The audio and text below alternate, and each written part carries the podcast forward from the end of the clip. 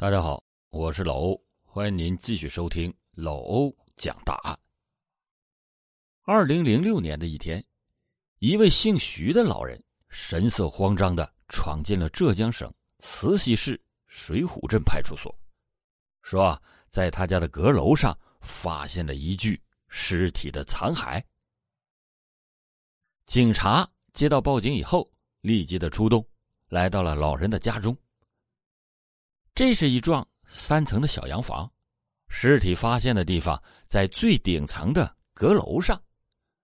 据老人讲，平日里他和老伴儿住在楼下，很少到阁楼上去。当天，他和老伴儿去阁楼清理杂物，在打开一个尘封多年的木箱子时，竟然发现木箱子里边藏着尸体的残骸，惊骇万分，在第一时间。就来报警了。在老人的带领下，警察来到了阁楼。只见狭小的阁楼上灰层密布，地板上有一个木箱子，箱子里边散发出阵阵的霉变臭味，里面赫然躺着一具尸体的残骸。那么，这一幢普通的民房阁楼上为什么会藏有尸骸呢？这具尸骸是什么时候藏在这里的呢？受害者又是谁？这一连串的问题都等待着揭开。警察迅速的封锁了现场，对现场进行勘验。经过初步辨认，死者为男性，死亡的时间至少有十年以上。也就是说，徐老汉和老伴儿与这具男尸相处了。至少十年之久，这不仅让人一阵毛骨悚然，而且尸体各部位已经分离，显然死者在死后遭到了肢解。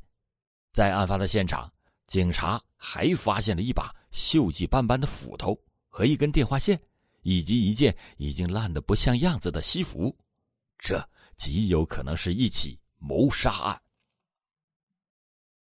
不过。当务之急还是应该尽快的确认死者的身份。警察在死者西服里边发现了一个钱包，钱包里边有一张名片，名片上写着“胡建明，慈溪市塑胶厂副厂长”。这样看来，名片上所写的胡建明极有可能就是眼前的这具遗骸。那么，这个胡建明到底是谁呢？他为什么会惨死在徐老汉家的阁楼上呢？并且藏尸十年之久呢？就在警方疑虑万分之时，一旁的徐老汉却脸色大变，惊骇的说不出话来，因为眼前这具名叫胡建明的尸体遗骸，不是别人，正是他女儿徐丹的前男友，早在十年前就已经失踪了。根据徐老汉的叙述，十年前，女儿徐丹与胡建明交往，但是后来胡建明突然就失踪了，从此以后就再也没有见过他。那么，阁楼上的这具遗骸真的是胡建明吗？还是凶手杀人以后藏尸，故意伪造身份，迷惑警方的视线呢？在死者西服中的钱包里边，还发现了一个身份证。根据身份证上的住址信息，警察找到了胡建明的父亲胡祥全。然而，胡祥全的一番话却让警方一头雾水。胡祥全告诉警察说：“胡建明确实是自己的儿子，也确实离家有十年了，但是儿子并没有去世。这十年，胡建明还一直与家人保持着联系。据胡家人讲。”儿子胡建明是一名退伍军人，退伍以后就一直在慈溪市的一家塑胶厂工作，并且担任技术副厂长。十年前，儿子交了一个女朋友，也就是徐老汉的女儿徐丹。两个人交往没多久以后，儿子胡建明就突然离家，前往外地去做生意了，期间就一直也没有回过家。不过在这期间，胡家人始终能够断断续续的收到儿子发来的信息，因此，当警察找到胡香全时，他并没有往儿子死亡这方面想，他认为最多是儿子在外面遇到了一些麻烦事所以派出所才找上自己。胡家人的话让警察困惑不已。如果真的是这样的话，那么阁楼上的尸体到底是谁呢？真的胡建明现在又身在何处呢？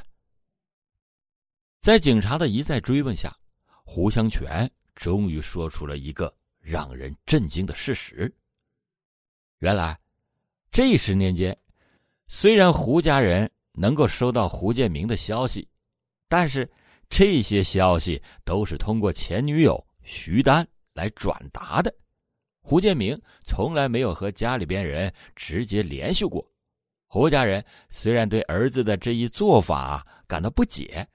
期间也有几次追问徐丹，要求他告诉儿子的联系方式和地址，但是总被徐丹以各种理由给搪塞过去了。而胡家人也认为儿子可能有什么难言之隐，不想和家人见面，所以也就没有再继续的深究。似乎所有的线索都指向了一个关键人物，那就是胡建明的前女友徐丹。为了查明真相，警察仔细的调查了胡建明和徐丹之间的关系。这个徐丹现年三十四岁，在慈溪市教育局工作，已经是两个孩子的妈妈，有着一个幸福美满的家庭。十年前，徐丹和胡建明恋爱。据胡家的邻居透露，两个人的关系十分的亲密，经常的一起同吃同住。徐丹这个人长得文静还漂亮，胡家人对她是十分的满意。胡建明第一次带徐丹来家里做客的时候，胡家还特意摆了一桌的宴席招待他，邻居们对这件事也印象非常的深刻。然后两个人交往一段时间后，胡建明就突然离家出走，说是要去外面做生意，而徐丹。也在胡建明出走后一个多月，就和现在的丈夫结了婚，组建了一个家庭。通过调查，警察发现了其中的几个疑点。第一，既然胡建明与徐丹的关系如此的亲密，那为什么还会突然的离家出走呢？更让人费解的是，在胡建明出走以后，仅仅一个月，徐丹就和别人结婚了。这样看来的话，他们两个人的关系并没有像外界传言的那么好。第二，在胡建明出走后的这十年间，为什么不自己直接和家人联系，而是需要通过徐丹来传达呢？是真的像胡香全所说的，儿子有什么难言之隐吗？还是徐丹在刻意的隐瞒着什么？要想弄清案情的真相。关键在于了解胡建明在出走之前，他和徐丹之间到底发生了什么。为此，警察又仔细询问了胡家人，通过他们的讲述，渐渐的还原出了胡建明出走当天晚上的事件经过。那天晚上，胡建明去参加表妹的婚礼，然而婚礼结束以后，胡建明并没有回家。胡建明的身上有一个传呼机，胡香泉在当天晚上给他打了十几个传呼，但是都没有回应。第二天，胡香泉通过胡建明的朋友才得知到，儿子是去了女友徐丹的家。随后，胡香泉马上来到了徐丹的家里边，但是并没有见到胡建明。徐丹告诉胡香全，昨天晚上他们俩吵了一架。胡建明一时气愤就走了，拉也拉不住。胡香全心里想：年轻人在一起吵架，那也是常有的事儿。也许等胡建明气消了，就会自己回来的。于是就离开了徐丹家。但是，就在胡香全离开徐丹家一个多小时以后，徐丹突然打来电话。在电话中，徐丹告诉胡香全，胡建明刚才给他打电话了。说他要去外面做生意，让徐丹借给他六千元钱。两个人已经约好了在工商银行取钱，胡香全听完之后，赶紧是包了一辆车，叫了七八个人过去，想把胡建明给拦下来。但是，当胡香全赶到工商银行的门口以后，并没有见到胡建明，只有徐丹一个人在那儿。徐丹说：“啊你们来晚了一步，胡建明刚刚拿了钱就走了。”于是，胡香全等人又急忙的赶去火车站码头，然而依然。没有看到胡建明的身影。从此以后，胡家人就再也没有见过胡建明。有关胡建明的消息，也都是通过徐丹转达得知的。胡家人并不知道，儿子和徐丹为什么关系突然闹得这么僵，以至于离家出走呢？他们也就没有往失踪、死亡的方面去想，或者说也不愿意往那方面去想。他们还以为是胡建明做错了什么，才导致徐丹生这么大的气。在此期间，胡家人也问过徐丹，为什么胡建明不回家呀？徐丹总是说啊，他现在在外面没有赚到钱，等他赚到了钱就会回来的。胡家人也发动过亲戚朋友去找过胡建明，但是都一无所获。在这十年间。胡香泉夫妇始终住在老房子里面，他们心里边还存在着期待，儿子总有一天会回来的。他们怕儿子回来以后找不着家人。胡建明当年住的房间也保持着干净整洁，母亲每个星期都会打扫一遍，等着儿子回来。为了尽快的侦破案件，警察决定要对阁楼遗骸进行身份核查。他们就提取了胡建明父母的 DNA 和遗骸的 DNA，两者进行比对。胡香泉夫妇俩在忐忑中等待着结果。然而，真相是残酷的，DNA 的测试结果摧毁了他们心中的最后一丝的期待。徐丹家阁楼上面的尸骸正是胡建明。这对胡家人的打击那可是巨大的，尽管他们的心里边曾经也隐隐的有过这样的怀疑：胡建明是否已经不在人世了？但是他们还是自己安慰自己，尽量的往好的方向去想。现在，当这个事实真的被揭开的时候，他们的心里悲痛万分，难以接受这个噩耗。杀人的凶手。真的是徐丹吗？警察马上对徐丹进行了审讯。出人意料的是，徐丹对自己杀人的事实供认不讳，承认了那天晚上是自己杀了胡建明。通过徐丹的口供，警察又还原出了那天晚上事件的另外一个版本。其实，胡建明和徐丹两个人之间。关系呢，并没有像胡家邻居说的那么好。胡家人对徐丹很看重，但是徐丹的妈妈却对胡建明并不满意。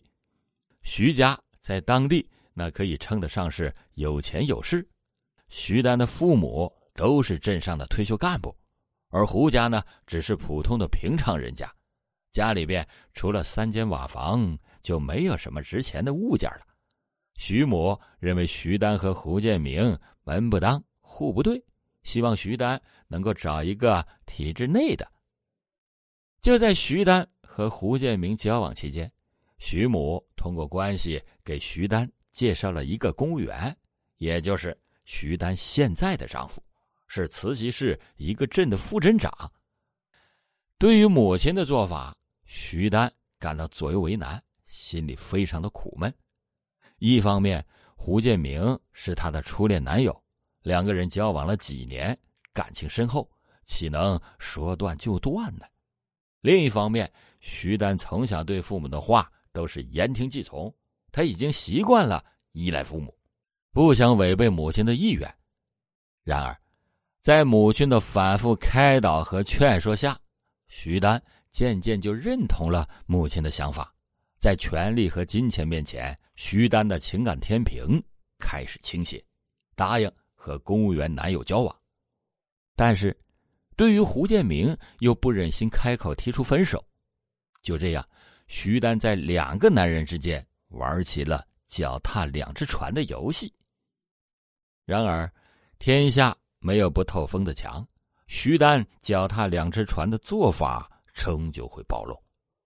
就在胡建明去参加表妹婚礼的那天晚上，一个朋友告诉胡建明，说他前几天看到徐丹和一个男的在拍婚纱照，自己正在交往的女友却和别人在拍婚纱照。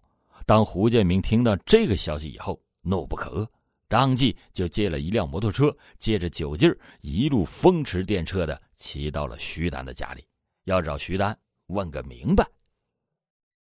当到了徐丹家以后，徐丹也不再掩饰，直接和胡建明提出了分手的要求，并且拿出了自己和别人拍的结婚照给胡建明看。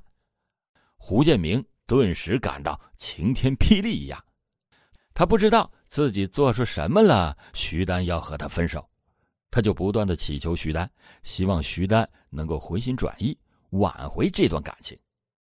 然而，徐丹。早已经是下定了分手的决心，丝毫不为之所动。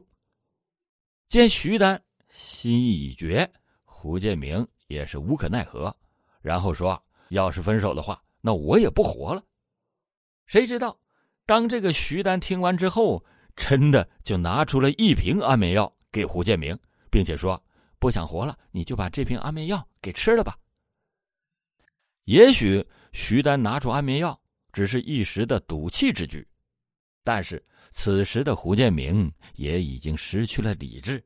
他一把接过药瓶，把二十多片安眠药一下子全吞了进去。不一会儿，胡建明就失去了意识，倒在了床上不动了。当时徐丹的心里非常的慌张，他没有想到真的会闹出了人命。但是如今事情已经是不可挽回了。他也想到了报警，但是警察过来该怎么说呢？毕竟人是死在了自己家里的，就算警察相信了胡建明是自杀的，自己以后的人生那还怎么过呀？哪个男的还敢娶她呀？越想，徐丹的心里边越是心乱如麻。到了最后，徐丹狠下心，做出了一个决定：毁尸灭迹。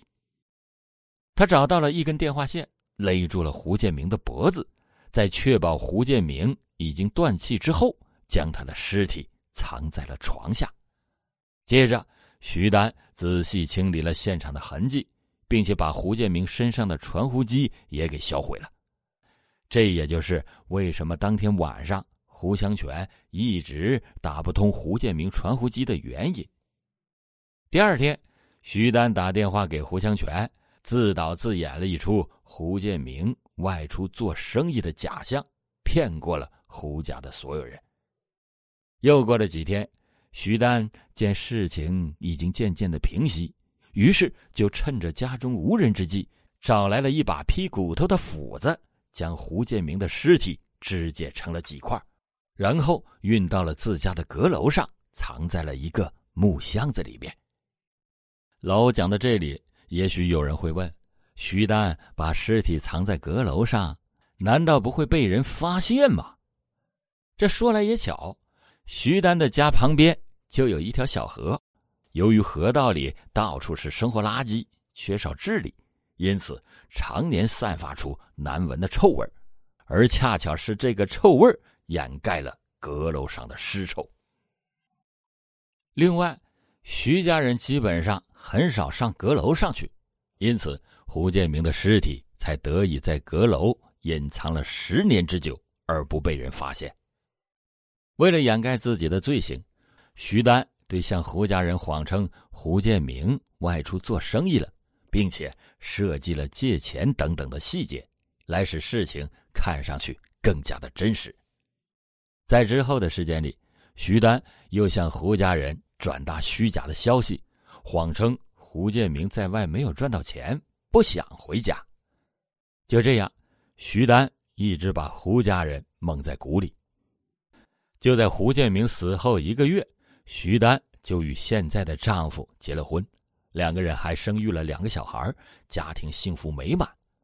结婚后不久，徐丹被调到了慈溪市教育局工作，可以说是事业家庭双丰收。而这所有的一切，也是徐母所期望的。据徐丹同事和邻居讲，徐丹在工作上认真负责，生活中也是一个贤惠的妻子。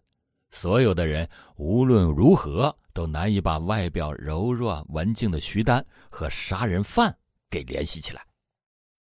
值得一提的是，徐丹在生第一个小孩后的四年里一直住在娘家，也就是说，徐丹和阁楼上胡建明的尸骸相处了四年。不知道他晚上睡觉的时候心里边是何种的想法。得知到真相的胡家人心里悲痛欲绝，他们只想法律能够严惩徐丹，杀人偿命，还儿子一个公道。二零零六年六月六日，宁波市中级人民法院开庭审理了胡建明被杀一案。戴着手铐的徐丹被带上了被告席，他面色平静，身板笔直的望着审判长。这是案件曝光以来，徐丹。首次出现在公众的面前，尽管胡建明的母亲悲痛欲绝的倒在法庭上，哭喊着要徐丹杀人偿命，但是徐丹连看都没有看他一眼，仿佛这是一件与自己无关的事。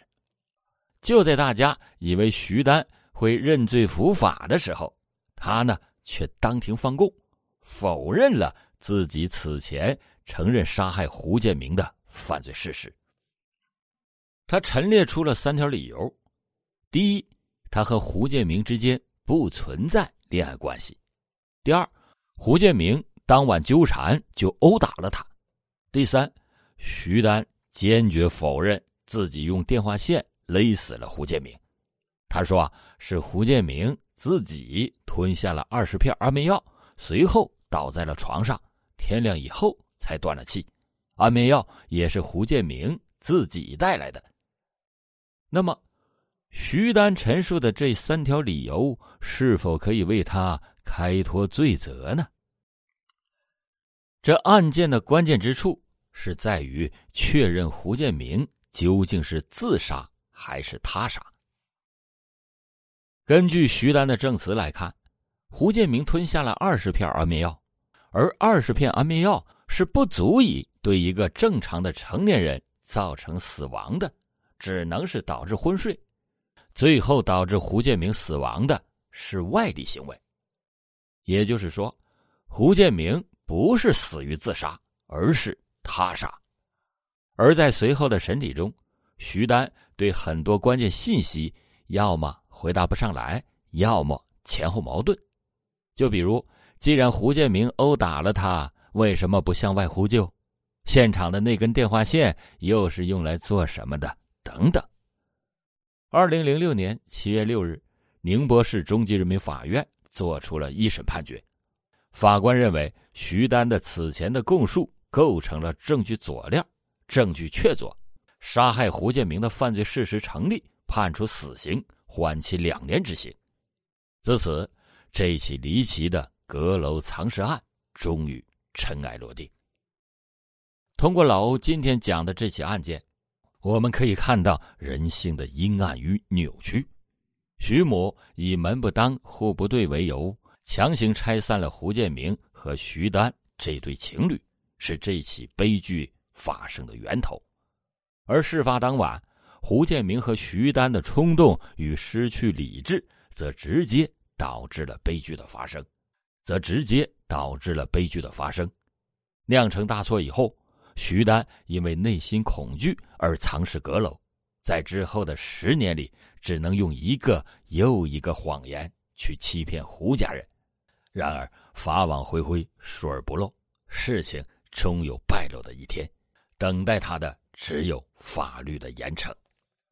好了，感谢您今天收听老欧讲大案，老欧讲大案。警示迷途者，唤醒梦中人。